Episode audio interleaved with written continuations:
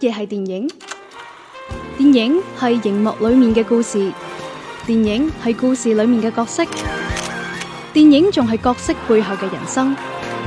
幕前資訊，幕後故事。周日影畫室，周日影畫室換個角度講電換個角影。度講電影。好啦，版頭過後每周一期嘅周日影畫室咧又翻嚟啦！啊，近排真係可以 keep 住每周一期。咁啊，呢個禮拜咧就誒、呃最緊要嘅就係有清明假期啦。 哦，呢個最緊要都係幾緊要啊，係咪？主要所以今日開咪主要同大家講係 啊啲長者啊係嘛遵遵 循翻有乜嘢拜山先講。我哋今期節目到此結束啦。咁你唔需要特登錄一分鐘嘅， 唔係打聲招呼啊嘛！嗱，係又翻嚟啦，呢、個係好好重要嘅 punchline 嚟 嘅。係呢呢個係主要係講俾其他人聽嘅， 啊！哇！真係我就尋日啫，我仲見到水軍群有人喺度亂噏廿四，啊，你有冇見到？喂？佢星期一吹咩更咧？嚇？你琴日係星期我一唔係啊唔係唔嘛係，咁我哋再上一期係星期一更啊嘛，哦即係佢哋覺得等咗一個禮拜啦，係時候要聽翻節目啦咁啊樣，啊係啦。咁啊誒，其實咁啊，聽日咧就公眾假期嚟嘅，係咁我哋係一定冇可能喺公眾假期錄節目嘅，哈哦，係啊所以咧誒今日係啊，過年嗰陣時咧， 即係而家冇啦，而家冇啦，過年嗰陣。過年嗰陣係咩陣容啫？係係影片陣容，咁而家係咩陣容啫？而家你諗下，我哋即係你睇唔起呢個檔唔期咯。 係連續幾個禮拜我哋都係講一部電影啫嘛，係咪先？係啊係所以係啊，唔係我我講嘅離譜嘅唔係催更嘅呢個問題，係咩？而係而係嗰個鄭老師我嘅常頭駐嘉粉賓，頭粉咧， 係啊，即係當鄭老師冇到，我覺得呢樣嘢咧就有啲過分嘅。係啊，所以今期節目咧，我哋就都非要常當佢冇到，我哋迎嚟咗鄭老師。啊，hello，鄭老師，鄭老師，到到你講嘢啦，鄭老師啊，你你係咪唔肯講嘢？怎麼啦？ 幾似喎又，你睇下鄭老師嘅眼神，係啊，我我我我我驚有 dead air 啊！ 你睇下你係扮啊如目果我哋以前相望。喺節目嘅時候就會有呢個節目嘅咩廣播事故啊，啊。你講嘢，我就看你能演到什么时候 嘛你同鄭老師講廣播，鄭老師做廣播嗰陣，你都啊，，我都話入緊事怎故。么了？啊，我哋歡迎鄭老師回歸係啦啊，咁啊。哇，鄭老師，另外咧瘦咗啊，你真係瘦咗，我覺得你係瘦。誒介紹埋阿福先啦，係啊 阿福都喺度嘅。唉，大家好，唉，啊，今期咧就呃誒唔、單止人齊咧，亦都誒、少有地咧，就我哋呢個禮拜要講嘅嗰部片咧，就全部都睇咗嘅。誒、呃可見而家個市場咧幾咁奇怪。啊，係不過有幾奇怪咧？即係大家睇咗就會一件怪事嘅。啊，因為大家都會對呢部片感興趣而去睇咯。哇！甚至你知啲啦，有幾位老師都係啊，唔好好似鄭老師咁，鄭老師佢係好好有自己個人審美噶嘛。係呢部片睇有啱追求係唔睇係啦。係阿 Lu 咁冇靚女唔睇 咁唔樣，係跟住㗎，跟住唔係㗎阿福冇時間唔睇。係咯，喂，嗱，嗰嗰部叫咩啊？咩咩咩滋味啊？哦都有張含韻啦，但係我都唔會睇噶，哦咩啊因為佢係黃谷，係嘛？唔係話有靚女一哦定，愛睇很啊，美味 啊，係係愛很美味啊即！係唔一定係有靚女我就會睇嘅嗰一部我係會睇嘅，啊啊， 即 Ờ. 係咪係咪以後影院都要出嗰啲呃誒乜乜演員 cut 咁樣啊？誒又唔係，即係即係即係即係你你呢個版本 exact 黃谷咁 啊？即係同埋同埋你睇下劉浩存嗰部戲我都未去睇啊，咁未上吧？未上咩？都未有得龍睇，馬精神喎，未 吧？未咩？未啊未啊揮！春就有貼片都未上哦。我見到嗰日有飛外預售，係啊唔係佢係即係有做路導演，演。喂，講開又講喎，即係成龍行路演，我真係咁大個仔第一次次。知啊部電唔影，係呢個一回事先啦，步步佢有份投資嘅啦。哦咁啊，即係佢行一個城市行五六場路演呢樣嘢，我真係唔可大能個佢仔未前嗰幾年，未咧真係疫情見過好唔得閒啊嘛。唔係即係啊即係等即係等於得閒咗太耐，哦哦想行下你復健啊嘛，老人家你又係啊冇打出身，好你真好好係行好下嘅話哦咧，即係啲根 你刺。要擔心佢 啊？喂，真係㗎，冇打巨星好多傷㗎。係啊係呢個係嘅嘛，但係行路演 唔使我幫佢揾緊佢理由， 唔好啊得罪成龍。唔係，可能就真係想周圍行下，尤其喺即係內地行下嘛。哦，咁啊係啊，哦而家好而家好通晒關啊 O 嘛 K 係 O 啊 K，誒咁我想知點解劉浩存有一場唔行嘅？邊場啊？嚇誒，我唔記得，反正有一場就唔行啦。喂，你你唔係好關注人嘅咩？咁我即係成龍大哥都啊行行足咁多場啦，係啊劉浩存居然行少場，係啦，咩回就係事因為要要騰出啲時間接受下撈採訪。可能佢寫低掉啦。 ？O K，唉，四月七號啊，哦，哦，即今今今個禮拜。路演好似唔係四月七號。誒喺廣州站嘅路演係四月七號，哦，哦，咁有冇飛可以攞得到咧？嗯，誒買得到嘅，買得到咁多場。咁你又要我？買飛啊？我係哋係堂堂周因為我哋日轉入下個 話題，我哋轉入下個話題。我哋堂堂周日影畫室居然要買飛去睇呢啲媒體場，係 有個準備放假你係好似特係別有個興奮特咁殊啊場㗎嘛？哦，咁我覺得齋手機其實唔係為咗睇呢樣嘢。啊，啊！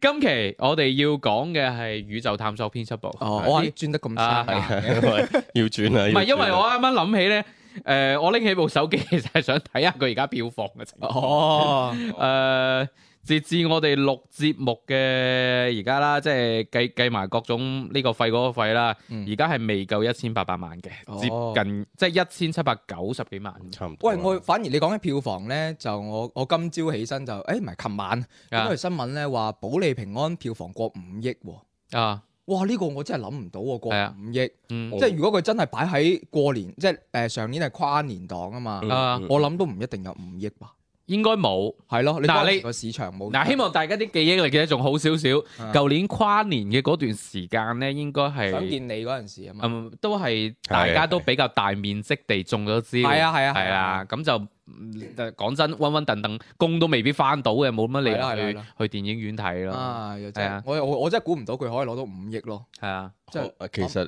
即係你咁咁唔睇好平安嘅，唔 啊係唔係《靈牙之旅》上上嗰陣時咧，我睇咗下佢首周咧，誒、嗯票房總預測咧就好似大概係四億左右嘅。嗯咁、跟住咧睇《保利平安》咧，佢嘅最終預測去到八億。嗯，係啊，咁你睇到佢嘅勢頭其實係誒點講咧，好滲透到落去更加多嘅市場啊啊，只能夠咁講啦。即係即係只可以講明我眼光都未係可以觸及到，但係鄭啊老師應該係種都幾中意噶吧？係咯係咯，我一直都说了，我是很喜欢这部电影的嘛。啊啊对，啊，係他今天拿到这个票房，我 也觉得很正常，因为同期的这些类型的电影当中，确实，呃，从表现的主题也好，形式也好，我觉得《保你平安》确实是在这些片子之上的。他拿高票房，我一点都不意外。嗯對，哇！我而家先留意到咧，鄭老師今日嗰個搭配咧，你個眼色係軍綠色啦，然之後你件衫又係軍綠色，係一些啊啊啊！同你件底衫好襯啊嘛！你真係冇嘢攞 嚟講， 我真你睇，唔係你睇平安，你睇平安，我真你係睇平安嘅諗反起你個應。你個你個手機殼又係綠色，嗯，證係。明清明啦。哦以前啊 OK 誒啊搭青係嘛？ OK，係啊，咁你都可以轉到。在主持人都这样，因為呢呢個節目自從唔上電台之後咧，佢就逐漸係放飛噶係啦，啊中意講乜就講乜呢啲人真係。以前刚係才我佢。还记得阿撸说，呃，罗武突然之间怎么怎么就转到宇宙编 辑、啊，宇宙探索编辑部了？结果他现在突然之间转到那边，我也吓唔係到。我係覺得真係搭配得好好啊，搭配得好好啊咁我就突然之間留意到啊啊！冇冇乜嘢。你哦居然唔係一開始就留意到㗎啦，喂，我一嚟嘅，梗係俾鄭老師嗰個氣勢鎮住咗，唔夠膽。哎，不是聊电影，啊講電影， 好翻嚟啦，誒宇宙探索編輯部，誒我相信因為今日大家都睇咗，係而且我哋亦都比較人齊，誒可能會討討論得深入啲，所以咧亦都誒先喺前面 畫應該條會線有啲先。劇透。應該會有劇透嘅，係係如果你仲未睇嘅話咧，就誒、呃可以去睇咗再睇，因為呢部電影咧，我相信係絕對值得入場去睇嘅。係你睇翻佢誒各種嘅評分啦，同埋至少我個人嘅評價咧都相當高啊嘅。有個朋友提示咧，就買飛買後啲，啊，哦觀影會舒服哦啲，哦係係係就唔好坐太 前啦。係嗯，係啊，因為我睇嗰場咧，我就一買飛嘅時候咧，見到前邊有三個人，係哦我仲我仲驚，因為我我我係諗住，即係佢又揀咗個最黃金嘅位置係係啊咁咁啊，我諗住誒會唔會買前一排好啲咧？哦哦哦但係佢再前一排咧，我又驚可能暈啊，咁啊啊後尾就買咗後一排，咁所以成個觀感都會好好多。因為你你嗰場嗰個上座率點啊？唔係做到啊有計埋我一共有五個人咯，其實就就嚇多。哦，係啊我嗰場都差唔多喂，其實。但係我未我未講完嘅，啊我話我坐咗後邊咧，嗯即係坐喺個三個人後邊咧，個觀感會好好多咯哦。因為前面三個係靚女 嚟嘅，啊，咁唔係坐喺側邊會翻嚟個擺嘢不可唔以係。咁我話喺後邊就可以，我嗰排空噶嘛，係係咁我就可以坐下呢邊又坐下嗰邊，咁我啊打側望落去就望得到啦。哇！呢痴漢視覺呢 人變我講笑啫態哦佬啲，哇真係 點會咁變態咧？哦，OK，OK 真係誒，我嗰場都係四五個人到。我嗰場幾多人誒嘅喎，咁啊，跟住即係我都有個小故事，我都係因為坐喺後邊啊，發生嘅，就就即係提醒下大家咧，就影院嘅嗰啲凳啊，無論佢個坡度嘅設計啦。係定係嗰啲凳椅背嘅高度啦，等等啦，我相信咧係遵循住大家睇電影嗰陣咧係靠喺個椅背嗰度嘅。啊，你啊往前 靠就會係啦，到哇！我前面嗰個歌記咧就唔知點解，唔知係咪背脊有得拉定點咁，啊往前靠啦，誒會一直就咁樣烏低身咁樣睇。咁啊擋住咗係啦，啊，嗯咁咁就完全擋住晒，即係佢佢個頭係啱好擋住咗字幕，哦，即係擋住一半咁樣啦。哇！但係字幕先係精髓係喎，呢啊部電影嗰個文本電影，所以咧，誒好在就真係嗰場冇咁多人，係我就輕輕換咗少少位咯，哦啊咁先睇得好啲。你嗰場係多啲人嘅，你係咩時段啊？我我記得好似係晏晝睇嘅，咁我啊坐前三週末排嘅晏晝係啊係啊係啊，即係四月一號唔係你喺邊度睇先？喺咩喺邊度睇或者咪？地方？佛咪山佛山喺佛山咯，係啊，哦，因為我唔知佢個同同當地嗰啲啊人群組成又唔即係即係佛山唔嘅誒科幻愛好者多啲啊係嘛？係因為我嗰邊，我而家住嗰邊咧，我去嗰個戲院咧就好城鄉結合部嘅。因為啊咁啊，好有呢個戲電影嘅特質唔咯係。你你根本都冇人會諗得到有人會去睇呢部電影，你明唔明啊？啊，即係你除非係當佢係一個科幻片咁啊，俾人呃咗入去睇咁樣，咁樣可能有。但係你話正常真係為咗呢部片而去睇嘅，嗯喺我嗰個地方我自己判斷係冇咁多人咯。啊，係啊，咁我我諗同地方都有關。鄭老師咧，鄭老師係邊度睇？啊我是在佛山看的，我看的是周一下午的，因为我原本想要四月一号看，但是我看每一场人都挺多的，嗯啊，呃即係最感興趣嗰班應該就係上映第一日去睇晒。呃，係一定的，一定的，因为我觉得这个片还是吊起很多人的胃口嘛。呃，我为什么会选择第二天去看？就是我想周围少一点人，别那么多人说话啊什么的，或者是怎么样的。呃，结果我第二天选择了一个下午场，正好就是上班的时候嘛。嗯结果我那场大概加起来也应该是有五六个人左右，竟然还有家长带着小朋友去看，呀而且他就 坐在我想后培面，養佢對宇宙嘅探索興趣啦。就就就好在嘈吧？坐在我后面，竟然很神奇，那小朋友一点儿都不吵佢。瞓着 咗啦。啊都唔係 嘅，有有都有幾多可能對於小朋友嚟講都幾奇幻嘅鏡 頭。唔但係我覺得佢睇唔明白，係佢唔需要睇得明㗎，啊佢就哇太空人啊，哇宇航服啊，哇雀仔啊， 哦都冇好多嘅，你講呢 啲。係 咯，頭我頂住個煲 啊佢。一路喺度講對白喎，跟住我都睇到暈啫嘛。對我那場那個小朋友還蠻安靜，我原本都決定了，他如果坐在我後面吵的話，我就換到其他位置。啊，對，結果哎很安靜，佢然後起身鐘嗰 啲。也 也挺意外的，因為通常還沒有觀眾離場，嗯，然後結束的時候大家還都是把蘇運瑩那首片尾曲聽了一半才啊好走。好聽，係好嗯聽。對，這個我是覺得挺意外的，因為嗯我覺得它不是一個大眾片嘛。啊，嗯嗯。咁今期你你記得補呢首歌入去啊？哦，係啊哦唔一定得㗎。唔係，即係喺度講明啦。如果係唔啊得咧，就係嗰個四字軟件嘅問題。係啊，通常 即係如果佢係唔係都都要睇翻佢係咪誒平台上邊嘅嗰啲 V I P call，如果係啊 V I P 嘅歌就播唔到㗎啦。哦，但係但係 B 站應該冇問題噶嘛誒 B 站可以？B 站我見好多咩 MV 啊嗰啲都可以都可有以晒可以咁啊咁啊啊隨緣啦，係啊。啊如果你聽得到就真係聽得到啦。係啊啊！即係如果聽唔到，證明呢個平台嘅版權實力。哦，誒你啊講呢件事咧，咁就係誒，仲有一個咧，就係我哋喺某一個平台雲聽上面咧啊，我哋就誒冇過，因為成日都有朋友咧就反映話，誒點解短啲雲聽上面啊係啊短咗幾分鐘咧，係其實每次短嘅都係嗰首歌嘅位置，啊！咁即就係啲人總係帶住啊，好似係啊電影咁啊，係啊出要邊嗰版同呢個點解少咗一分鐘係嘅？你你諗下啊，我哋咁啊懶，點會得閒幫你剪咧？係啦， 啦啊啊係咪先？就真係係嗰首歌，即係可能要配合啲工作要求，啊咁樣就冇播歌啫，嗯啊冇其他嘅刪減嘅。其實係啊阿福咧幾時睇㗎？我係星期琴日就星期一，前日就星星期期一一睇，嘅，係啦。星期一睇嘅係誒攞班之後睇嘅七點場，晚即係黑唔使咁強晚強黑調唔使強調呢樣嘢。晚黑七點場喺公司附近睇嘅。我我哋公 誒司附近應該都都幾豪喎啲影院。 嗯，呢個唔係重點，同佢嗰個 K 十一冇得比唔啦。係我但係嗰個佢唔係 K 十一睇噶嘛呢一部，你 K 十一十九個九，你都可以睇嗰個忠犬八公㗎。有十九個係啊係咪入得你冇 K 留意十一都有紅酒飲㗎？定係一定要限定聽唔係嗰㗎？個聽 Golden Class 聽。哦， 你入 K 十你呢一一，套究竟係乜嘢人嚟㗎？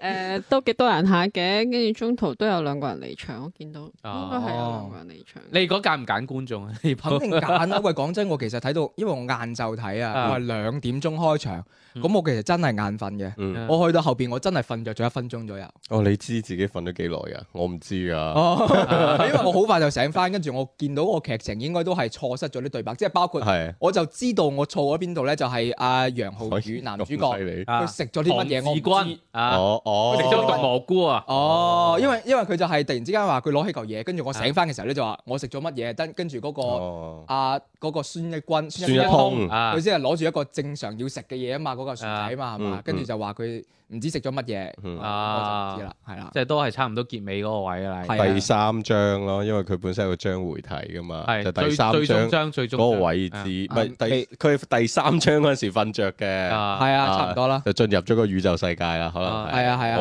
我我 都係，我都係不過即係啲睇到嗰一段嘅時候，即係第三章咧，佢哋已經即係佢叫你黑埋眼，跟住再擘大嗰下咧啊，其你實真係合埋眼，啊其實就真係有啲催眠作用 嘅，啊跟住就因為都係晏晝睇嘛，咁就嗰個時間就真係有啲眼瞓嘅，咁係啊就真係瞓着咗，係啊可能進入咗另一個世界。我唔知睇到啲咩，但係我唔覺得我有錯過太多嘅嘢，好咯快就已經，啊即係我其實我都係咁整醒我自己 㗎啦。咁但係有一段仔咧都係誒頂唔順，啊咁跟住再再睇翻嘅時候咧，先至後邊先至係開始翻第四章嘅。我覺得嗰個最難頂嘅位置大概就係當佢哋上山啊，嗯啊開始個團隊要分啊要要分崩離析啦。係跟住佢自己去揾個孫一通嗰一段嗰、個過渡嘅位置係最難捱，嗯因為前邊佢哋好多人一齊呢，佢會有啲文本上嘅亮點噶嘛，嗯嗯啊即係我會特登去留意佢哋講嗰啲嘢，係係覺得有啲黑色幽默嘅嘢啊，嗯你會去琢磨啊。嗯咁、但係去到嗰度中間，哦，你開始要入正題啦，要上價值啦，要升華啦，咁樣你要轉場啦。嗯咁我覺得嗰段係有啲難頂，所以我就係大概嗰個位置瞓着咗咯。哦嗯我自己係咁樣理解。嗯你咁清楚自己嗰啲位置或者係唔係即係成我部片嘅結構，你都係因為好我係開始嘅時候，佢哋係好多誒幽默位㗎嘛係係係你流浪地球又好啊，咩都好啊，係佢係不斷不斷，慢慢就隔十分鐘左右會有一啲幽默嘅點係篤醒你㗎嘛。嗯，但係去到後邊就已經開始要認真講故事嗰陣時咧，就冇咗咁多呢啲嘢㗎。嗯 OK，誒，呃所以睇翻誒，即係導演同編劇嘅專訪啦，佢哋都講話，即係我點解講揀觀眾？誒，專登有人問佢話點解你哋啲路演全部都喺大學嗰度做？哦即係佢哋都話係係覺得係啲後生仔啊先至容易接受呢一種奇奇怪怪嘅風格。咁啊係，係啊，你喂你覺得係點定義呢部電喂，影？但係其實啊嗱，唔好話定義先，我我覺得好難。我覺得嗱，如果你咁樣問嘅話咧，我就覺得係中國市場嘅中國電影市場嘅福氣咯，可以咁啊講。點解咁講咧？因為以往好少呢類型嘅片，或者如果你喺舊年上去，更加會可能被忽視啊，啊或者係空間會可能空間會大少少，但係舊年係主旋律年啊嘛。其實嗯我舊做舊年嘅總結嘅時候咧，去睇咗啊，真係七八十部主旋律影片嘅。嗯，嗯咁、但係你到到今年嘅時候，誒、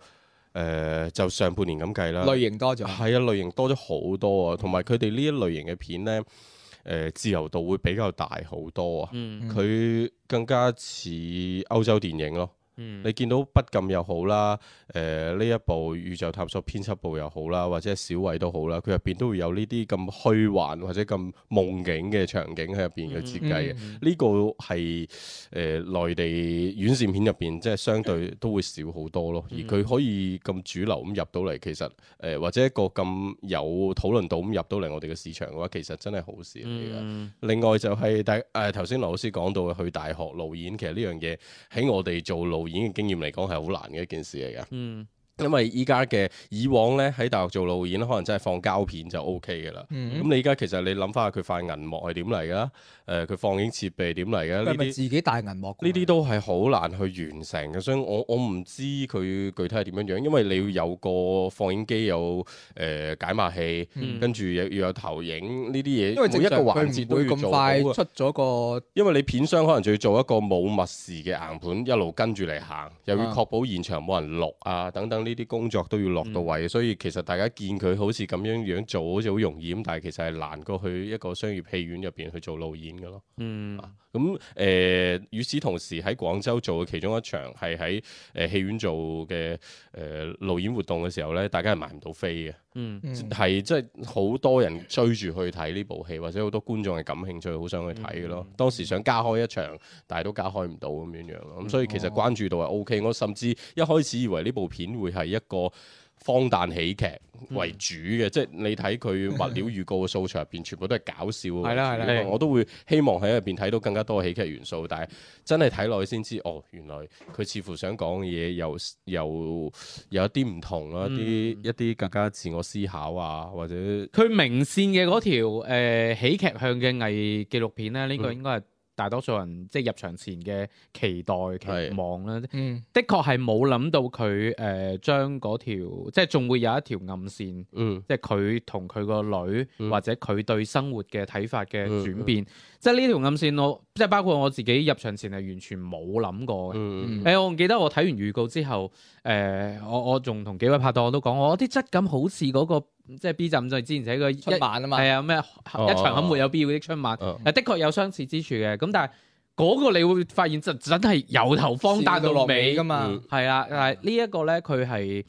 有後勁嘅，嗯即係到你睇完再諗翻，誒、其其實係會會有啲思考嘅空間喺入邊咯，其實就係即係唔會話得啖笑嘅。啊即係前邊佢可能都係會有啲類似嘅幽默，但係咧誒、嗯一場肯沒有必要的春晚咧，佢就係為咗令你幽默，嗯嗯即係即係為咗令你開心，嗯即係要搞嘅一種幽默。咁但係呢個宇宙探索編輯部咧，我就覺得佢其實就係想令到你笑而突顯呢個角色嘅慘咯。嗯。嗯會咪就係真係將嗰個喜劇嘅核心係悲劇呢呢件事，係啊，將佢、嗯我我認為係都幾極致化，即係荒誕好笑，我就真係推越推越荒誕即係甚至睇完呢部戲之後，我專登翻去過咗下路邊野餐咯。啊！即係會哦會係啊揾對翻比啊少少呢種咁嘅感覺，或者係即係當其時路邊野餐比較幸運嘅就係市場啊各方面都仲係比較活躍啊，討嗯論度又會更加高一啲，大家會就呢件事或者就呢一個導演會有更加多嘅期望啊去展現。但係你睇翻到到今時今日。呃誒呢、班年青導演似乎真係一部起兩部止，即係佢哋可能後邊都仲會有作品，但係好嗯難再去呈現出嚟咯。所以當你有一啲咁嘅機會嘅時候，真係好好地去捉緊佢。嗯大家有興趣嘅，快啲去睇，因為誒、呃清明檔、嗯、期又好啦，後邊嘅檔期又好啦，部部大片跟上嘅話，呢部片就慢慢慢慢就、嗯啊好成為非主流嘅影片嚟㗎啦。嗯，但係當然呢部片佢可能類型嘅原因啦，我相信未來就算係上到林媒體，應該都係 O K 嘅，啊 OK，即係佢唔至於一啲。誒嗰啲大片咁上到流媒體，整個視覺啊各方面打晒字，咁我我反而覺得咧，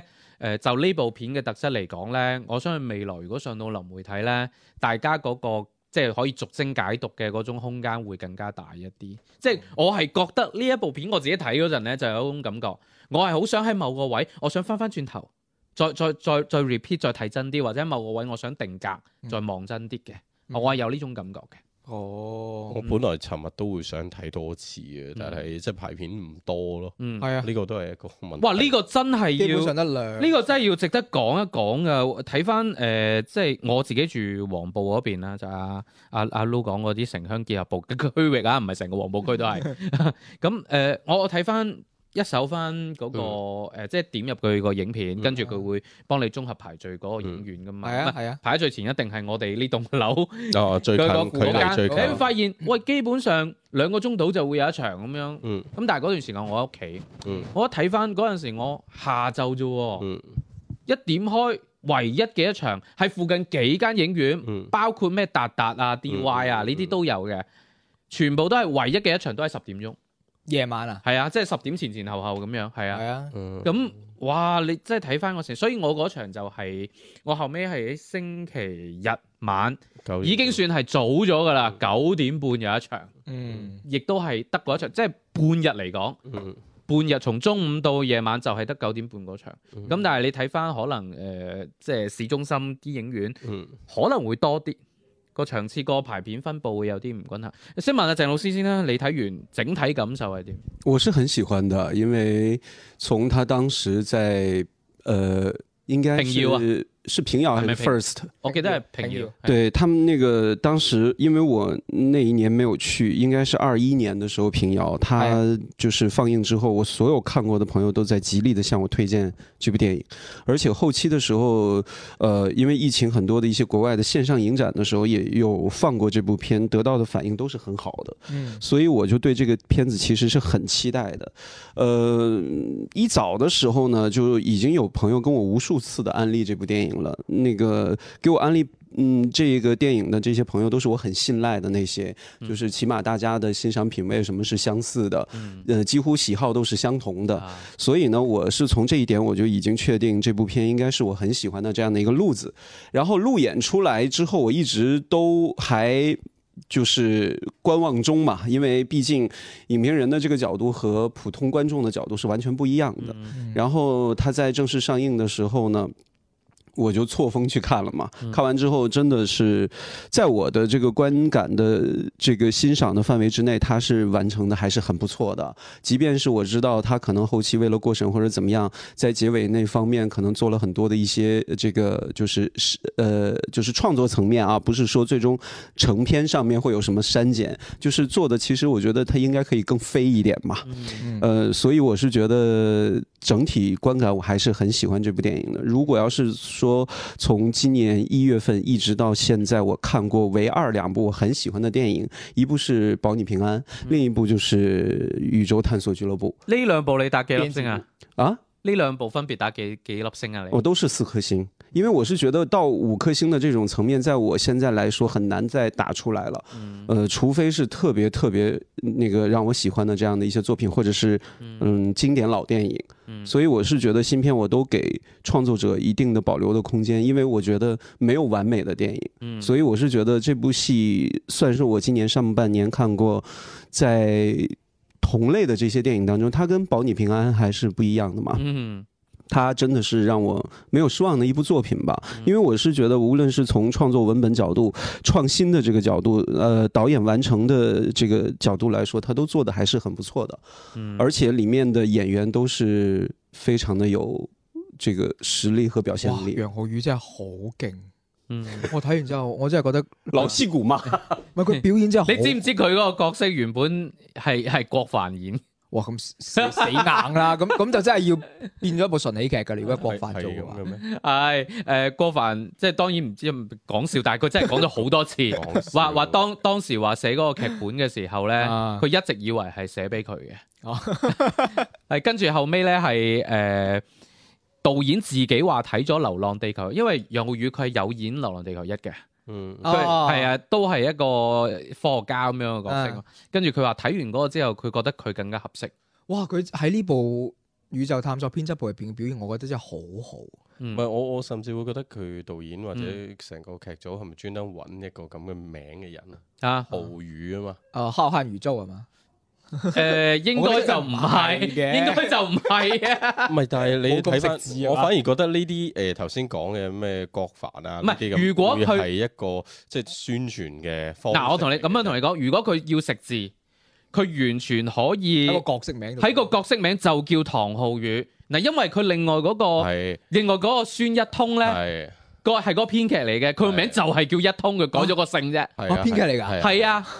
係咁所以如果佢真係想食字，佢直接就叫佢唐浩宇得啦，唔使叫唐志軍嘅。咁所以我反而唔覺啊得呢子君呢可能會呢更呢加個符合翻佢嗰個年代嗰個嗯咁就諗多， 即係咁就即係如果你話係因為演員本身個名就諗多咗啦。但係有一有一幕咧係有趣嘅，雖然啱啱講到郭帆啦，咁啊正中間係郭帆係有同佢歌仔邊啊。誒宮格爾啊嘛，嗯嗯係啊係誒、即係會有一場客串嘅戲嘅，嗯去買嗰個戲服啊嘛，係啊啊個宇宙行係行服，嗰、場咧比較有趣嘅位咧就係、嗰場原來係冇冇台詞嘅，啊，導演係話佢淨係形容咗個場景，哦，所以嗰場嘅係即興嘅。嗯哦嗯啊，幾有趣！你唔好話，即係其實你你喺呢個過程當中，你係可以睇到，即係之前我哋睇誒《流浪地球》嗰啲片宣嘅時嗯候，咪、一直都講佢哋劇組點窮點窮。 我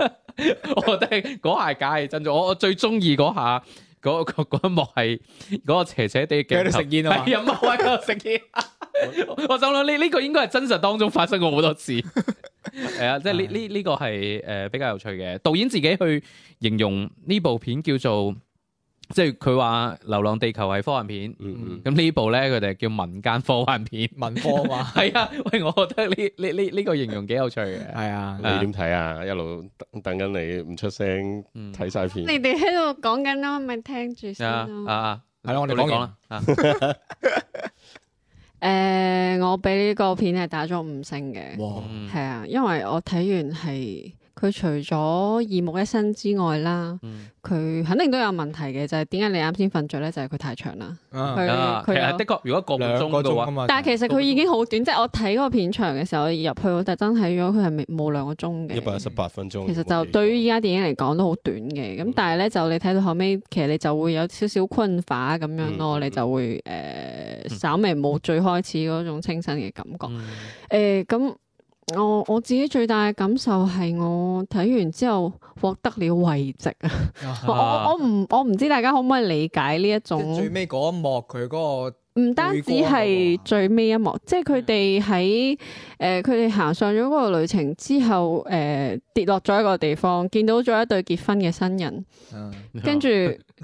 佢哋影咗一張好荒誕嘅相。啊，跟住呢一個團隊好似第一次即係誒，好似走失咗，但係又好開心。哦即即就我唔 明嗰，即係誒，大家可唔可以誒？大家我可就以係講，我嗰一場大家笑得最開心嗰幕咧，就係只熊貓笑着咗， 一腳兜落我帳篷 度。笑埋啊嘛，係啊，喂嗰下真係又又真實得嚟又好笑。係啊，即係誒誒呢部電影誒，真係笑點 好多啦。係啊。因為即係唔係因為燒 誒完之後咧，你啱啱講嗰對新人佢蕩失路 嘅，最後指翻佢出誒、呃指翻佢出去，佢又可以若無其事冇咁你向上行，你會見到一個笑窿咗嘅帳 篷，犯犯即係會將一犯啲好好笑嘅點係真係誒提醒翻你，係啊，即係若無其事咁講出嚟嗰種感覺，你會覺得呢種幽默表達形式會顯得高級 啲。嗯講翻你個位置啊，先，真係講翻你個位置係啊，啊啊，佢哋出相遇啊嘛，影嗰張相啊，誒呢部電影佢其實誒拍嘅每一個人都係好邊緣嘅人，都唔係正常人， 即即係唔係主流嘅人啦。嗯我咁樣講啦。包括郭帆啦，唔係最最正常咪就係嗰個女 郭凡，你睇佢都有一個好特登咁樣，佢踎喺嗰度食煙，係啦，成副即係好愁嘅樣。即係其實佢雖然做咗一個好大嘅 project，咁但係當時佢就真係話好窮 啊。我哋揾緊咩啊？揾緊垃圾啊！佢就話嗰個飛行員嘅嗰個垃圾誒衫就係垃啊圾。誒咁啊但但係係佢喺佢部流浪地球真係用咗嗰件衫 喎，但係就誒 喺嗰個主角嘅生命中，呢個係一個好重要嘅事情嚟噶嘛嗯，同埋好有寶貴嘅嘢。係補充一句，唔好意思啊，打斷你。誒、嗰件衫咧係《瘋狂的外星人》令我係啊嗰陣時用，係啊保，存㗎跟係住嘛？就跟住傳到流浪地球，跟住再傳翻過嚟啊呢個，唔係即係呢啲，其實亦都係即係製片工作入邊有啲好好微妙嘅事，彩你蛋亦都可以講得出，大家其實係錢都係緊張嘅。嗯咁呢啲嘢大家都係稀罕嘅，嗯。而呢套嘢亦都真係用到殘晒㗎啦。嗯咁啊，再出現翻喺呢度，嗯咁或者都係可以反映翻內地製片嘅啲現狀咯。即係有錢嘅片就可以做到《流浪地球》啊咁，即係賭贏咗好彩，咁就收到咁嘅口碑啊或者咩嘢嗯。但係你睇翻其他兩部片，無論《瘋狂外星人》，其實票房口碑都唔係特別好啦。嗯咁但係你到到呢個宇宙探索編輯部咁，其實亦都係一個 幾艱難嘅一個一個項目嚟嘅。嗯係係誒，唔係因為我我我我嚟錄呢期節目之前，我一直就覺得自己要做功課，我嗯仲有去睇一啲導演嘅一啲分享之類嘅嘢。嗯但係講實話，我覺得睇完之後，導演自己都分享唔到太多當中嘅心酸。嗯即即其實真係咁，你你採訪好多導演，你會發覺真正誒渾然天成又好，或者係嗰種導演，佢可能真係講唔出太多你好想知道嘅答案。嗯佢可以講啲花絮，但係其實誒你花好絮啊花絮，但係你好想知道嘅答案，可能我我會覺得啲採訪度係誒俾唔到我嘅，咁最後都係我自己嘅解讀咯。嗯咁誒、呃我好難去講呢種感覺，但啊係就係、呃除咗啱先，即係因為睇到最後，佢哋經歷咗好荒誕呢個旅程之後，你會發覺呢個旅程第一居然咁治愈。啊好神奇，誒誒，同埋即係嗰個影院好多人係笑到趴晒地嘅，好多地方。咁趴晒地之後，佢就到咗阿 Lu 啱先講上價值嗰個地方啦。咁上價值嘅地方就佢入邊有好成日喺度強調緊一樣嘢，就係科技係第一生產力，即係誒邏輯啊、數學啊呢啲先係改改變世界通用嘅語言。但係其實佢一直喺度做緊一件事，就係佢用詩喺度解釋緊生活，嗯跟住就到最後佢即係誒、呃，當我睇到佢話誒，我哋只要睇到一個輪廓就已經可以啦，你到呢度就可以啦，跟住。佢釋懷嘅嗰種感覺，點講？即係因為誒、呃就係一個學唔識數學嘅人，點樣去說服自己放棄啦？ 係誒啊，我我自己咧會睇完呢部戲之後，其中一個抽出嚟嘅點就係、诶，可能我哋好多人都會入咗唐志軍呢種狀態，嗯佢我覺得聽唔有明啊好多人哋講嘅嘢，或者佢唔想聽明人哋講嘅嘢，佢唔想聽人哋講嘅嘢，唔想入翻呢個世界，嗯但係佢講嘅嘢又冇人明，或者大家明根本都唔想理佢。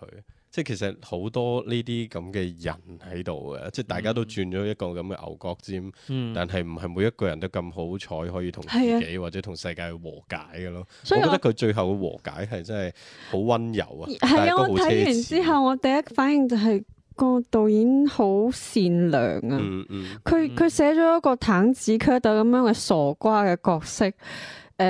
無論係依家仲堅持做緊呢件事嘅人，定係已經放棄嘅人，嗯都會好痛楚嘅。其實。嗯係啊，係一個現狀，就係痛楚，即係即係即係好似我哋睇嗰個、呃、神探，嗯嗯，神探大大戰戰我當時咪有講誒、呃、劉青雲嗰個角色嘅，係佢、其實都係一個即係係啊，黐咗線，嗯嗯其實已經冇人會睇得起佢，誒、嗯嗯呃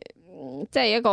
拋離咗呢個時代嘅人啦。咁但係誒，佢、都係 keep 緊做緊佢自己覺得正確嘅嘢，其實係好痛苦嘅一件事。係啊，嗯咁呢部電影就真係好温柔咯，最後嗰、個嗰、個結尾，佢佢揾到佢自己嘅和解，佢揾到咗，甚至乎佢揾到咗佢自己嘅答係案，最後仲揾到咗生活嘅意嗯，甚至仲順利退咗休，義，係我咯都好想知道佢哋係咪編制嚟嘅 咧？呢個咁樣嘅雜誌點解會仲喺度嘅？喂，如果係喂，但係九真係十有呢年代嘢，我同你講，真係有呢嘢，就喺我前東家對面嗰度，啊，啊真係仲有啲咁嘅報社或者有啲咁嘅雜誌社喺度，啊因為以前嗰度係文化廳嚟噶嘛啊，跟住嗰度就真係你見到哇咩天文報或者咩，你見到咁嘅嘢，你點點做呢啲咁嘅？啊工作咁，但係就係咁樣基樣，本就係等緊嗰嗰啲係員工退休完之後，係啊成個部門就冇。啊因為好幸福嘅嗰班人就係佢哋喺度翻工，隔離嘅宿 舍嚟嘅啦，中午係翻屋企瞓哦 覺，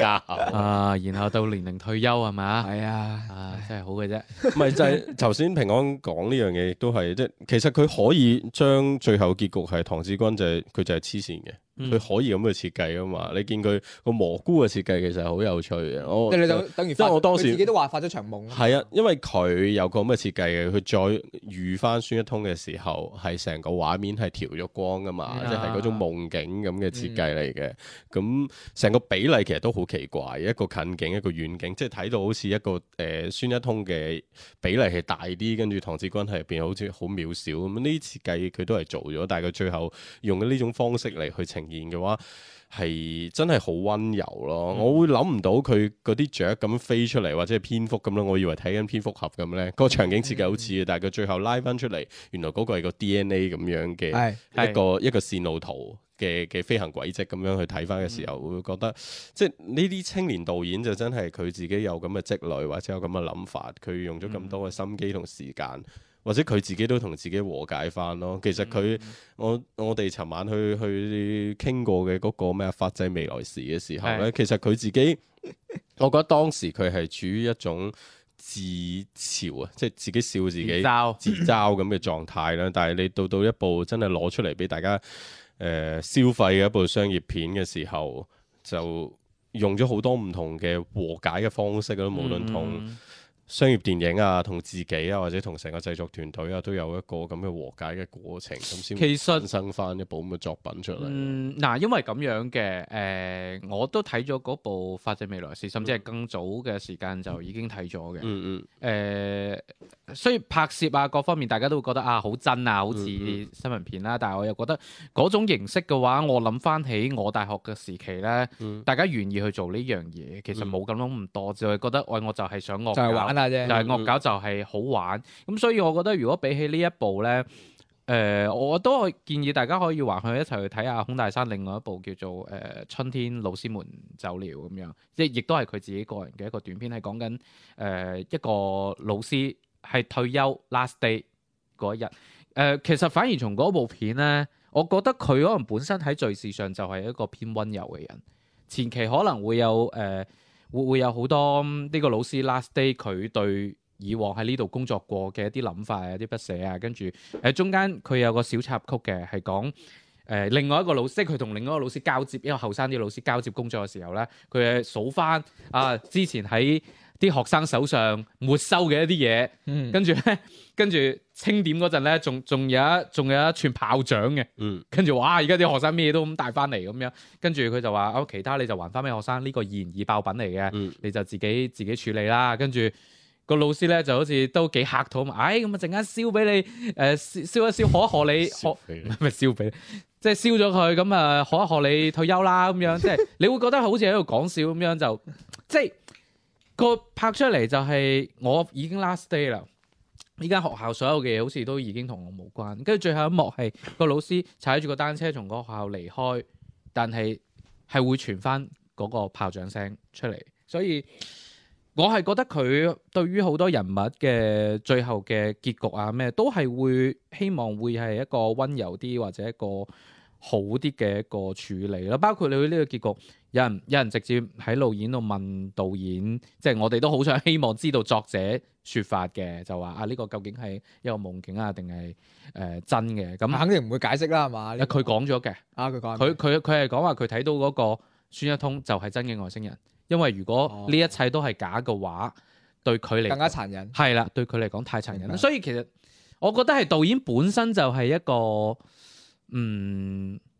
應該講温柔嘅人啦。嗯，佢佢騎到嗰個雷上邊，捋係啊單騎，係啊佢騎喺嗰個上面就係我哭啦。嗯 啊 係啊不過其我我實有佢出聽現嘅過時候呢係個感動嘅。佢係出啊現嘅時候，係因為我我當時甚至乎我都唔係好記得點解有隻有隻有隻雷達。係，佢佢就就係 話唔。需要知嘅，唔係唔一係，一因為佢講翻佢哋係入到嗰條村嗰陣時，我知啊，我我知跟啊。住就已經話話嗰有隻隻雷雷達唔係見咗啊係嘛。俾嗰個發光嘅物體出現咗之後，係啊隻雷仔就因為同一晚就唔見見咗啦咗喺係仲我知喺啊在前邊跟住係我係有一個開始係偏唔記得咗，哦係跟住係我係後尾諗翻起嗰一幕，跟住我先話哦，即係話嗰件事係講得通嘅，係嗯真嘅，嗯所以先會對佢嚟講個衝擊咁大。跟住成件事你打通快。打通晒之後就會更加可以理解，你即係唔似你之前，因為你上一個場景仲喺嗰度遇到一個有緣人給我呃嗯五百二十塊錢啊 嘛，即係你嗰度仲係覺得成件事係好傻噶嘛，係邊個會信啫係咪？ 啊但係嗰件事係真係有新我聞知嘅。啊，以前山東嗰度啊嘛，我後尾睇翻，即係我話你你上一幕仲係講緊啲咁離譜嘅嘢，即係係啊，跟住五百二十蚊一路有緣人，好搞笑，一路講嗰時咧，诶、我老公就喺隔篱問：，哇，啲村民咁真咪嘅？係咯，我我當時都仲以為我就講咗係一句：係咪全村隔住嚟呃佢？係啊係啊，跟住即係就見到你明石獅子嗰度有人俾錢噶嘛，我以為變咗個景點咁樣，但後尾見到只雷，哇！即係呢呢件事係真嘅，即係其實喺嗰個過程入邊，可能我自己會覺得我就係嗰個阿姨 Dashin，嗯我就係嗰個 Dashin，一路去追隨佢嘅呢個旅程，但係同時就係第一個潑冷水嘅人。誒嗯啊但係一路咁笑，佢中間嗰幾下笑聲咧，我係覺得真係好發自內心 嘅。佢笑得最放嗰次咧，係嗰個隕石獵人。啊，誒，佢哋喺度食緊飯，佢話我已經幫你哋埋咗單啦。 哇嗰下嘅 笑，九十五蚊係嘛？哇笑到，即係嗰下嗰個笑聲係我印象最深刻嘅。有解讀話誒嗰位其實係佢前妻啦，但我都唔知係咪啦。唔係咯，佢唔係否認咗啦，唔係已否經唔係邊個否認咗啊？佢已經講咗佢有另外一個前妻噶。哦係啊，佢即係佢前面唔有係個佢講話佢有個類前似妻採訪啫，佢講話佢有個前妻嗯，但係冇講呢個係咪佢自己啊嘛。我覺得唔佢係就應係該咁咯，樣我覺得覺得我覺得唔係唔係咁咯，我我就唔明點解會咁黐住阿唐志軍咯，我就覺得係一個。一個願打一個願捱。呃我覺得係嘅，我覺得係同埋同埋即你係諗下，即係數翻佢九十年代初，唐志軍都係一個知識分子嚟噶嘛，有一 個記者係嘛，即係你去諗翻嗰個年代咁樣嘅人物嘅社會地位其實頗高，我覺得仲呢可以接個受埋啊採訪央視採訪啊其實呢個阿姨都心入邊有理想主義同埋佢自己嘅嗰一片方圓嘅，只不過佢比你可以講其實入邊每一個角色，係啊人形咁嘅角色嘅話，其實都係有佢自己佢較避咗傾向現實，佢佢到大啦之後，咁有啲人就放棄，咁有啲人就係、其實佢有成 沉默嘅產品啊。講得唔好聽，我自己係咁樣理解啦，即係佢都嗯追隨咗咁多年啦。啊，咁佢有個固定嘅係啊單位，咁佢咪照翻去咯， 照翻去嘅同時，其實佢佢其實點解每一次都跟住咧？其實佢都想要一個答案。我覺得每個人都係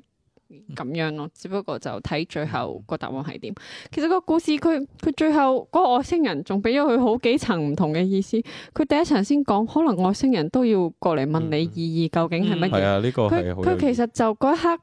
你會見到嗰個男主角嗰、個嗰一種空洞，但係好似又落咗地嗯嘅嗰個表情。啊嗯，跟住再到最後佢消失之前，佢同佢講：你我彷彿見到了一種誒、呃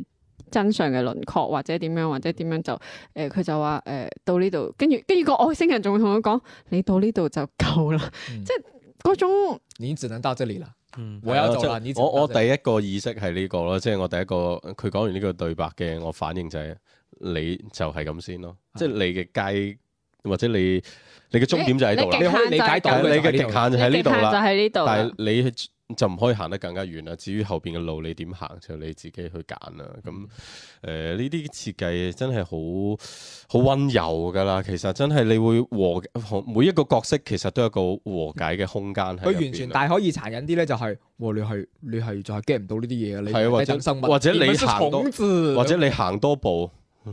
佢就飛走咗啫，你就跌跌落落去去㗎啦。即係會有好多呢啲設計或者解到空間。所以我想問翻阿鄭老師就係、呃你聽到嘅話，佢創佢有一啲修改啊，或者即係同第一版这个不是这个不是重点，就是我们是从这个创作层面来说，既然都已经飞成这样了，但是他现在的结局我还是很喜欢。呃，哦是改咗不要再提修改啊、删减啊，这些没有必要、唔係没有唔係意修义改。或者刪字，即係我想知佢最。初嘅初衷係點樣？因 為我没有见过他们，啊你睇過嘛冇聽，但係佢哋嗯即係都冇同你分享過呢個。我跟谁分享？唔係我认识他係们，佢哋啱啱開始去睇完之後，或者二一年或者更早之前，没有變化，佢哋应该都是这样的。因覺为得佢本質就係想因為唔係我有聽到有啲聲音就會話，即係呢個係一個聲音啫，唔係話佢創作本身係咁，佢就覺得後邊佢去參加婚禮嗰段，甚至可以取消咗佢，或者又唔需要有婚禮嗰場戲，可能直接就誒誒、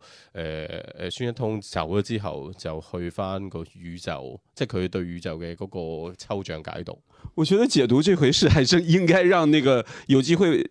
这个叫孔大山係接受一下我们的采访比较你对。你你你後尾聯繫上未啊？没啊，仲未啊？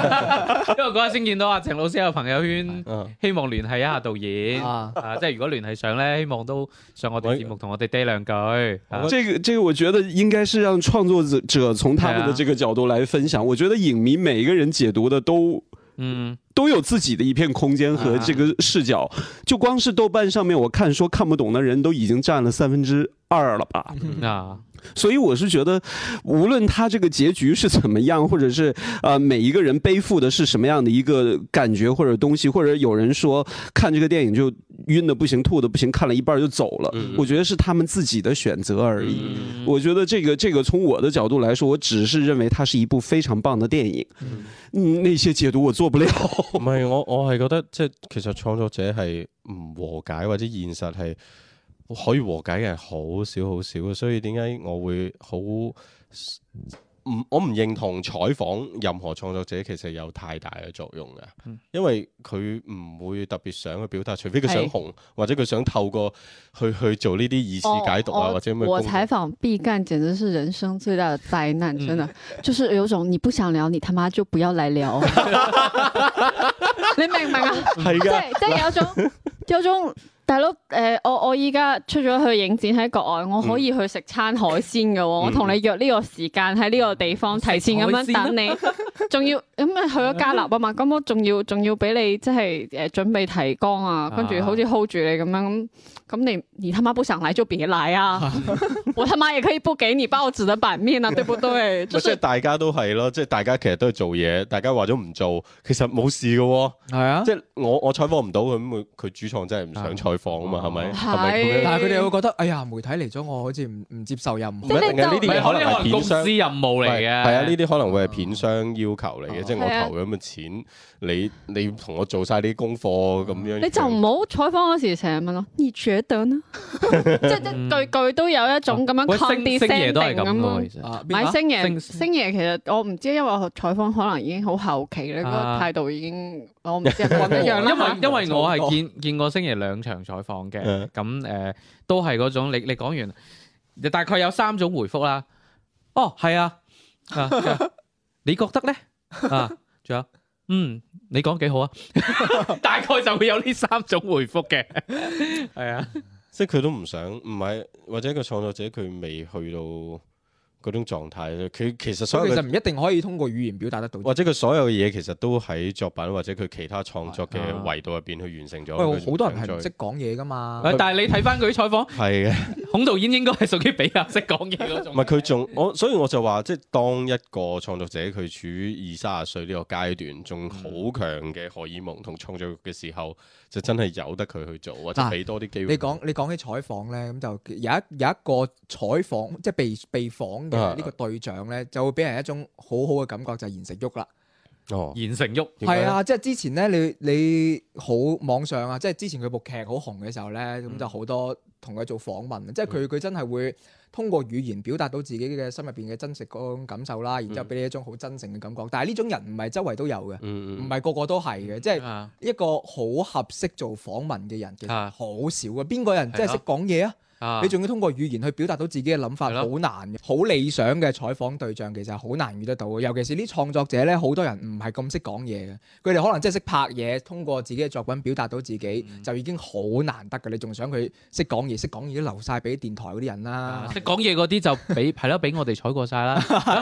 即係好少有，好稀嗯好稀有。但係有機會嘅話，都係想誒、呃可以同佢傾傾偈嘅，即係孔導而演。且通常咧，佢哋文字回覆咧可能會更加即係確切啲，因為佢有修改嘅餘地，佢有嗯潤色嘅空間。你真係要佢講嘢嘅時候好難嘅，冇咁多人可以。你咁講完就個個都唔嗯理啫，唔都唔嚟係，咁傾我。講個現實係咁樣啫。唔係嗯因為有時人就係咁噶啦，即係我哋作為採訪嘅，可能想要一啲即時嘅反應，嗯但係作為回應者或者受採訪者，可能更加想嘅就係我有一個空間。嗯即係一個空間去去思考翻你嘅問題，我嗯應該點答？咁如果你問嘅問題好答案嘅，佢嗯，又真係即係有中間好多走盞嘅嘢，空間其實就係要係體現提問者嘅水平。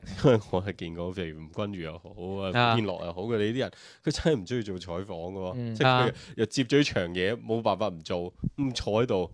冇反應，咁你真係嗯你可以點啫？ 呢種嘅解決方式就最好係揾一個佢嘅朋友，兩個人一齊坐，等佢兩個 傾，哦，係啊，嗯佢因兩為個坐埋一齊， 佢有嘢傾。就真係講乜都會講。因為嗰陣時採訪阿陳強先同埋阿胡尊耀，嗯佢兩公婆一齊做咧就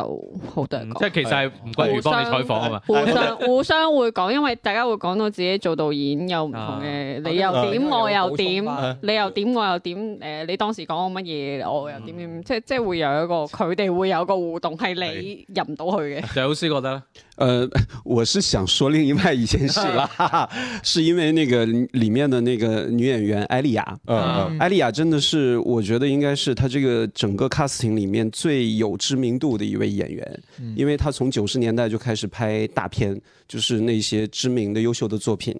然后后期的时候她开始关注一些独立导演的制作，尤其是这个这两年，她无论是在 First 还是在那个呃平遥，都有很多一些年轻导演的这个创作。其实你看艾丽亚现在的这个角色，就是我是觉得在那里头。嗯，是我们印象当中整就比较现实的一个人物的这个形象嘛。其实他之前的这些角色都是属于那种有点神经质，然后还有一点点这个呃。有点特别的这个角色，呃，我最早记得我第一次看他的电影是周晓雯的电影《二魔》，她演了一个农村的一个女人，嗯，然后一直到现在这么多年，艾丽亚，我我在这个电影当中，当时知道她参演了这部，呃，并没有特别名演员很多，然后又是年轻导演的这个创作的时候，我觉得这应该是很多的一些呃优秀的老戏骨，可能在大银幕上面呃创作作品。一种很好的一种形式吧，就是多关注一些年轻导演的一些创作作品，可能很多的一些并没有太多的钱，或者是很多的片酬，但是出来的质感往往会很特别。我现在知道是有很多的一些就是中生代或者是资深的一些演员都开始关注了这些年轻导演去演他们的一些作品。就经常会有一些很意外的一些一些收获。其實係需要誒、呃去幫助翻一啲即係新嘅新進嘅力量。 对，最近我也是看到很多的一些这个老戏骨去参演了很多的一些年轻导演的作品，比方说在香港国际电影节，今年就有几部电影是这样的，嗯其中有一部我也挺关注的，但是目前这个片口碑还没出来，还不知道是好还嗯是坏，就是李雪健和宋小英演的一部。高林阳导演的电影叫《再团圆》，嗯所以呢，现在看到很多的这些就是所谓的我们的这个演戏很棒的老戏骨，开始关注这些年轻导演的创作，我觉得这也是一个很值得让更多人或者是让更多资深演员能够去做的事我呢情理。件呢件事喺香港地區會多多啲啲，但係因為佢始終個成個市場體量啊、人啊各方面細啲，嗯，即 係你會見到誒嗰班老戲骨，一唔係我就嚟演，一唔係我就嚟投資，咁係。樣會多。但係你始始終成個內地個太大化其，實啱先鄭老師講嗰個，我真係好有好有感觸，因為其實就係你諗翻就係演愛室呢個呢個節目嗯啊啦，啊，係咪？即係我就係如果唔係鄭老師帶住我哋，係咯點會做得到咧？係咪 啊？我下期我真的正式退出了，真的，我本身也不想说太多话，你让我走吧， 啊你真我係让我兜变得成跟 啊着麻雀走如果唔係有啲德高望重嘅老行尊係嘛，帶帶領呢啲後生，你看看光头佬，你看看平咪安，就係什你么帶表出情啊嚟 㗎啦。係啊，呢個 係噶，係噶，唔係鄭老師。不好意哎思，我先走了，冇咁淡下下期不㗎。会来了，下期不会 来。唉哎唉，好呢部電影誒，大家仲有冇補充啊？咁冇得啦。可以推薦即係睇，如果接受到呢部電影嘅朋友，可以睇翻呢個 《路邊野餐》啦，啊可以甚至睇翻有部叫做《海邊的曼徹斯特》，我都係最近先睇嘅。啊，呢部西片嚟㗎，即係呢啲都係，唔係即係都係 都係嗰種好極端、好即係揾唔到表達嘅情緒嘅人，啊佢自己想和解，但係其實唔係個個都和解。咁我都海最海近邊最近都好難同曼徹斯特和解。海邊曼徹斯特就係一個就是好不了的人啦。他嗯他佢就係拍咗一個咁樣嘅人，係一個因為平時以前嘅電影係真係不停咁同佢講，你可以戰勝㗎，啊你可係啊以成功係啊係嘅啊。但係呢部電影就話話緊呢件事。咁如果再對呢方面誒、呃想再睇一下咧，嗯再推薦一下呃誒 c u r 兄弟哦嘅嗰個嗯啊，即係有個 Justin 炸佬扮嗰個哦死啦！誒我我我真係誒嗱，免友嘅嗰一部。最香最民即谣香係生面有。呃最誒呃呢一部基本嗯上我可能隔幾年我都會睇一兩次嘅一部電影咯，就係《失敗者之歌》咁樣，嗯大家可以睇下。同埋誒，因為啱先有講到即係誒呢部電影好温暖啦，咁誒、另外一部誒、科幻片，我自己唔算特別中意嘅，但係好多人思考睇完會思考叫《降臨》。咁哦，係啊。呢個我睇過。誒呃同埋誒，如果大家係中意文學嘅話，我更加推薦大家去睇翻誒呢本。即係呢個嘅小説，嗯咁佢其實佢其實就係講緊即係誒一個一個誒、呃女性咁樣，佢知佢提早咁樣睇到咗自己生命所有嘅結局嗯同埋、所有嘅失去，但係佢最終都係選擇繼續行向佢自己應該要走嘅嗰一個都係行翻道路嗰個劇本，係嗯佢，但係佢就係擁抱咗呢一種即將嘅失去啦。嗯咁誒、呃即係其實呢部電影令我覺得好驚喜嘅就係佢好文學啊，嗯係啊，即係嗰個佢文本電影嚟嘅。佢佢有好多原創性同埋思考同埋哲學同埋文學，即係所有嘢放埋一齊，佢都唔亂，佢係有自己嘅邏係輯啊同埋有所有嘢佢係可以佢係可以自洽嘅，再加上佢技術上都係可以融合嘅，所以呢部電影係誒好驚即豔係啊咯你。創作過程可能好容易走火㗎。嗯即係係你啊可能荒誕，跟住你就你就失咗控，你可能就完全荒誕化。嗯跟住你如果係沉醉喺自己嘅世界入邊，你表又達過咗份嗯咁沉醉喺入邊。但係佢呢即係宇宙探索編輯部，佢真係算係恰到好處咯，即係唔會同你平衡到惡搞到底。係啊，即係佢平衡到各方面嘅，譬如表演，其實你要控制你個新導演控制咁多人表演，其實好難噶。嗯咁而家係咁樣拍攝冇嘅嘅，情況底咁下下咁你譬如話楊浩宇，佢本身係一個主演啊啦，有經驗嘅演員啦。係咁另外一個戲份最多嘅孫一通，佢本名叫黃一通啊，又係佢自己編劇，應該自己有你。嗯所以就係話你即係成個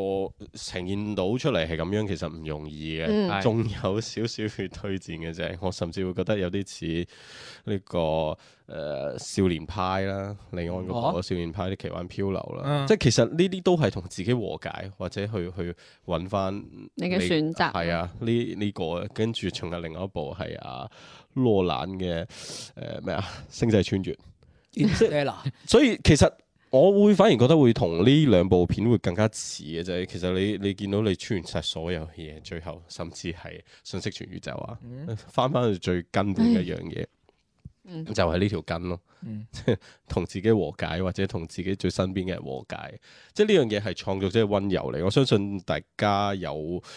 好鑽牛角尖嘅人啦，譬如好似我自己咁啦，我係冇辦法同所有我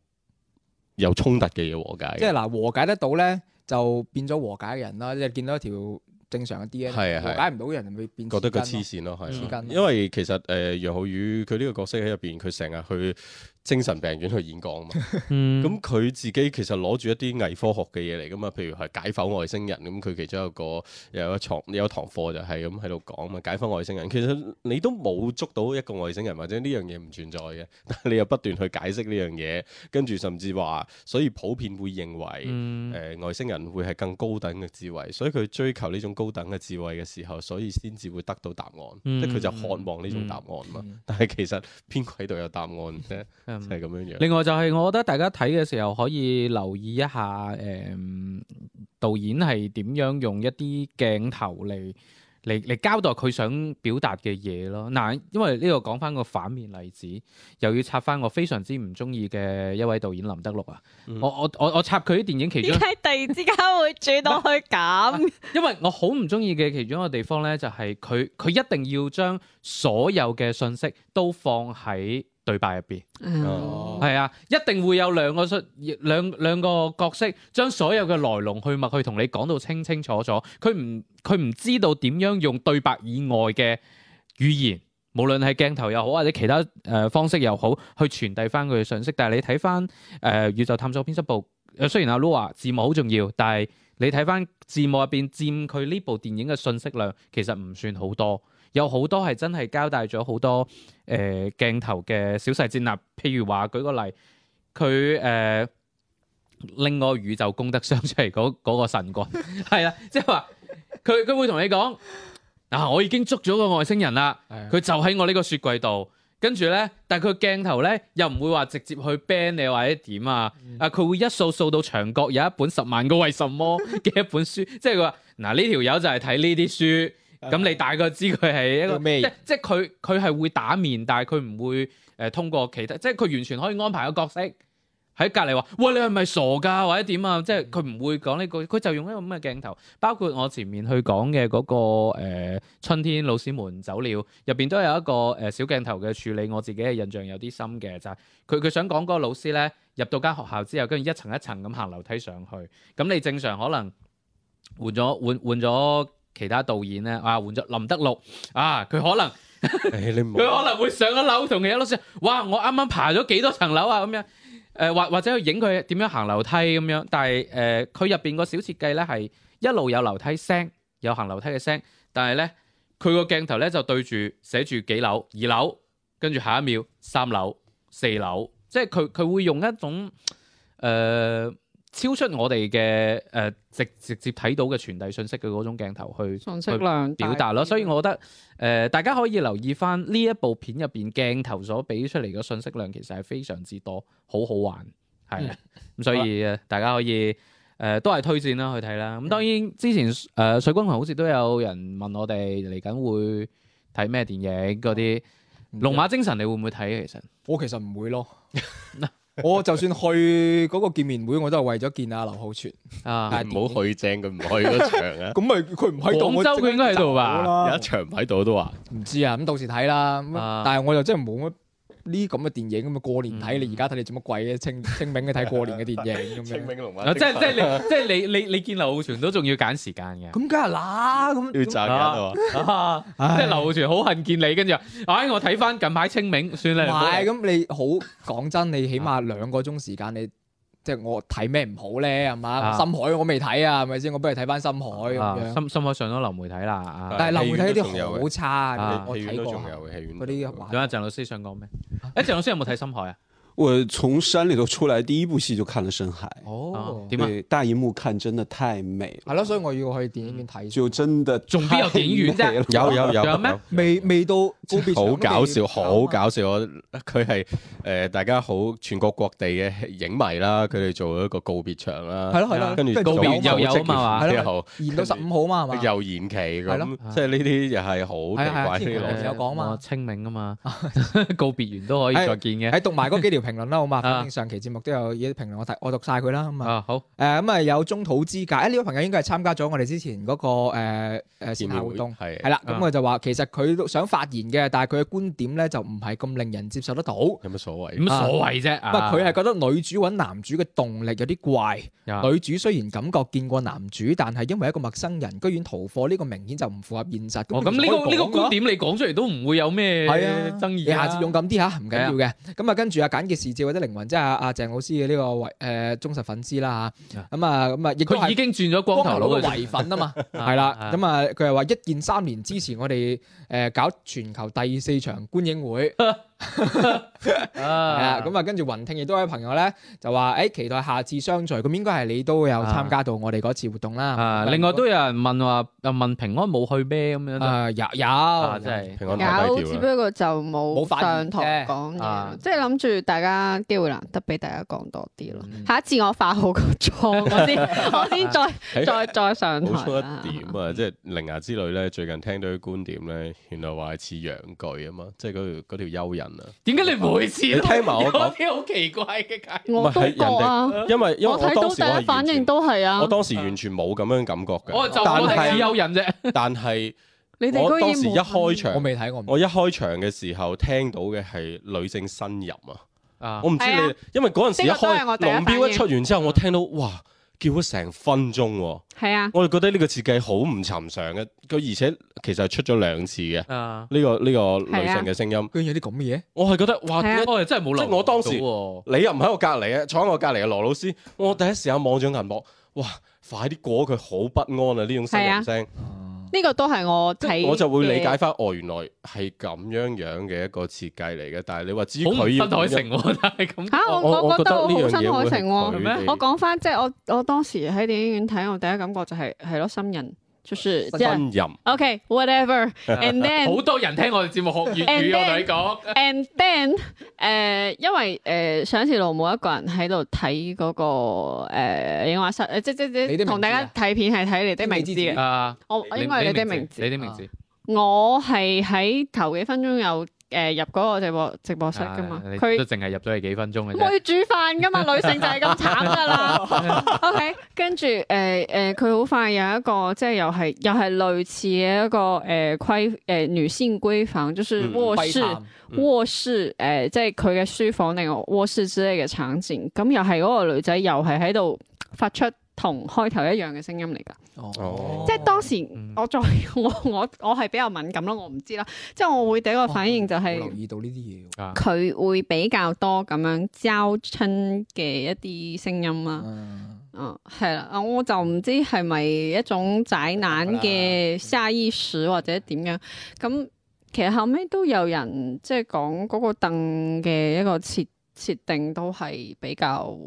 同性有有意關思，啊係啊，哦嗯係有一個 meaning 嘅咁樣。啊，搞到我都跛緊只腳啊！我哋係又唔睇下係 先。呀？我唔我唔係係你你你我，我同你講，你聽完我哋咁講，你你可能可能帶住呢種會主有觀情係咯緒去咁睇。但係我哋當時係即係一睇一開場，哇！你係咁叫啊！咁好我奇怪。我都唔知你啊下，咁因為佢仲要係咁樣，你得佢唔係聽到呢個佢係黑黑㗎，係即係個屏幕係全黑，係淨係聽到聲，係所以你係唔知道下一幕佢會掟啲咩出嚟俾你？係即係嗰一刻我真係你以為佢緊張播錯嘢啊？即係我唔係點會啊！嗯即係我係真係撳住個耳呃誒嗰、個病咁樣坐喺度，我真係好驚你下一幕彈啲咩出嚟。啊大佬，我呢場 要做一啲咁嘅線下觀影活動，我唔知點算喎，大佬咁即係會有啲咁嘅。哦，即係嗰種狀態，嗰種心理喺度會驚咯，係啊，嗯即係就係關於新海誠呢部作品。 OK，咁啊，大家如果有二刷或者，因為我哋喺無論喺當時現場定係後尾收到評論，好似都冇人傾到呢一方我面。完全唔知啊。佢冇佢都係冇佢慢慢會令你，即係如果你拋開呢啲，你進入嗰個情景，你唔係記得 OK 咗都冇問嘅，題你係可以嘅 OK 接受啊多嘅。一個咁嘅設置，因為你作為創作者，你考慮好多好多嘢噶，呢啲肯定係佢考慮範圍之唔內。係我自己對自己嘅説法就係呢個係動畫，即係、哦即係即係呢啲嘢可能好難出現喺一個真人嘅電影入面，啊，係係係，所以動畫就 OK 可以呃冇錯嘅接受嘅。所以我覺得誒華語電影其實可以真係多啲動畫嘅創作，因為佢 空間會更加大啊！ 嗯你諗下，如果宇宙探索編輯部係一部動畫，啊，講起佢係咪會更加飛一啲咧？佢咁動畫，大家都可能近排都會開始比較關注任天堂底下嘅嗰個哎，我要睇知名嘅 IP 哦嗰場你去咗啊？啊啊！哦佢話佢要睇我啫要哦睇我以為係啊近廣排州見到嗰場我係網粉上面網絲，上面討論度非常之高嘅，應該係馬里奧就大電影啊，我想講係塞爾達啊，好啦，今日節目到此為止，拜拜。係咁啊，觀觀前提醒啦，大家如果未有呢個 Switch 主機嘅話咧，最好近排南去買啦，因為遲啲一定會升升價價，啦，點解啊？因為塞爾達就嚟要出嚟咯。哦阿哦，啊超， 喂，同埋講翻馬里奧啊都會去睇嘅，啊三 D 單法啦，內地。我啊咁樣啊咁衰啊，嗱呢個你唔可以成佢唔會係樣嘢佢怪片唔會商係。嘅任天堂嗰只三 DS 呢嗰個種係水平，因為你呢十四個誒、呃特種片嘅名額咧，其實依家真係要係時候要改革下噶啦，嗯即係你唔可以話三 D 你先係特種片嚟噶嘛，嗯你有 IMAX 呢啲格式，有 Cinity 咁嘅格式，你都可以係特種片嚟噶嘛，你咪係咪都掟啲三 D 版落嚟？咁大家即係冇得揀啊！呢、個問題就係在於你冇得揀。你入咗，你係呢個 quota 入咗嚟，你就只有呢個格式。咁你喂大佬點頂啊？我齋睇三 D，我唔想睇喎。但係套套戲我又想睇，咁你點搞啊？你要睇嘅，下個禮拜我哋會傾噶啦。有冇飛啊？有咪周邊咪啊？後劇真係慘啊！真係咪你唔想睇，仲要請人睇。係啊，真係 係唉咪又唔見你傾下有冇周天呢邊達個你係好係。邊都冇點 Universal 知啊？㗎，喂，你肯定係去彈過呢套戲啊，因為上兩個禮拜廣州睇完冇所謂㗎，佢之後彈無聲無息。喂，入你呢天堂度啲彈周邊一定有人要嘅，哎，我要啊！係咯，我都想你要揾啊。佢啊！你揾佢啊，你開口我係咪開唔係咪到口啊！ Universal 啊？係啊係啊，你揾佢我開唔阿到偉姐啊嘛口係啊。啊開晒名啊！而家啊係好啦，好啦，好啦，差唔多啦， OK，越係啊開越做咩開開真唔係到口啊？誒支支持一下就係我哋節目咧，雖然未必會俾呢部電影好嘅評價，但係都係希望以周邊嘅。 OK。好，啊咁先。好啦，咁啊誒呢期節目同大家傾到呢度啦，有咩就留翻拜山之後再講啦。下個禮拜再拜拜下個禮拜再傾啊，拜拜。拜拜。周日影畫室，換個角度講電影。